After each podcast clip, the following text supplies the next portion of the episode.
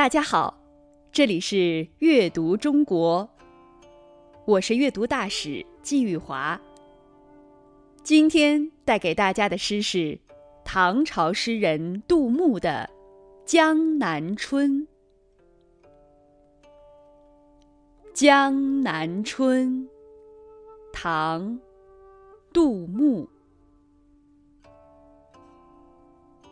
千里莺啼绿映红，水村山郭酒旗风。南朝四百八十寺，多少楼台烟雨中。千里辽阔的江南大地。到处莺歌燕舞，绿叶红花。在临水的村庄，依山的城郭，到处都有迎风招展的酒旗。南朝遗留下的遍地古寺，如今都隐现在一片迷茫的烟雨之中了。杜牧，字牧之，是唐代晚期的著名诗人。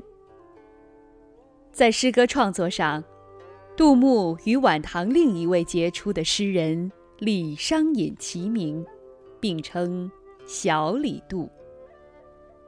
这是为了和李白、杜甫的大李杜区别开。杜牧生于世代当官。很有文化传统的家庭，他才华横溢，很年轻就入朝当官。但是，杜牧生不逢时。在晚唐时代，唐朝盛世已经一去不返，皇帝平庸，宦官专权，边疆战事不断。杜牧再有才华，也无处施展。只好以喝酒写诗来抒发自己的苦闷。杜牧写诗喜欢评今论古，抒发军事与政治见解，尤其擅长七言绝句，风格明朗秀丽、清新自然，深受读者喜爱。这是一首描写江南美景的七言绝句，其中后两句“南朝四百八十寺，多少楼台烟雨中”更是流传千古。南朝遗留下来的许许多多佛教建筑物，在春风细雨中若隐若现，给江南增添了扑朔迷离的美感。寺庙是组成江南风光的重要部分。南朝佛法兴盛，皇帝信佛，于是，在各地修建了大量寺庙。妃子、公主也喜欢修建寺塔，所以南朝寺院遍布。大多数都是木质结构，修在建康及今天的南京。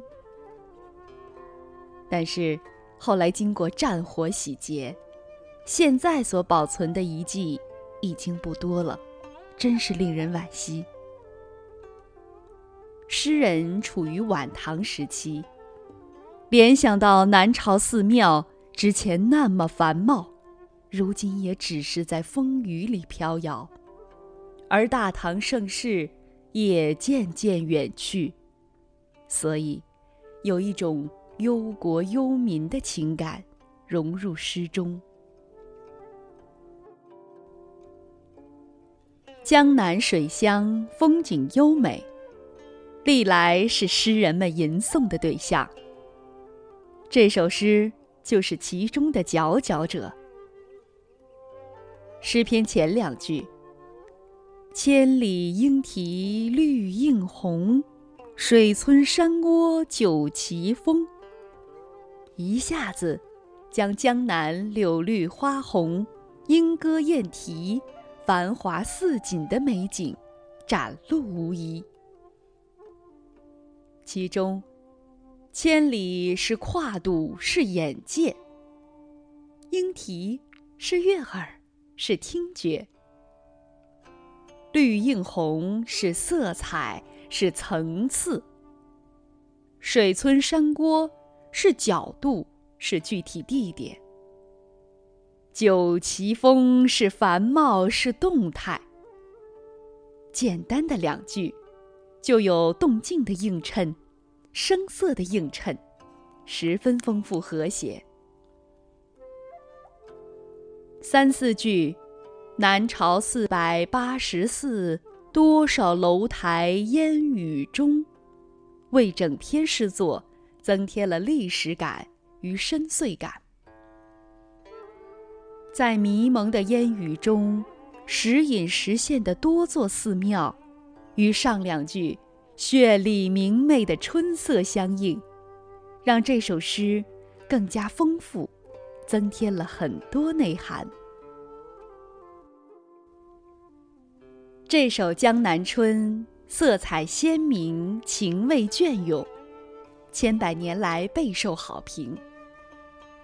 在诵读时，需要注意语气略缓，口齿清晰，尤其是。千里莺啼，四百八十寺，需要留心。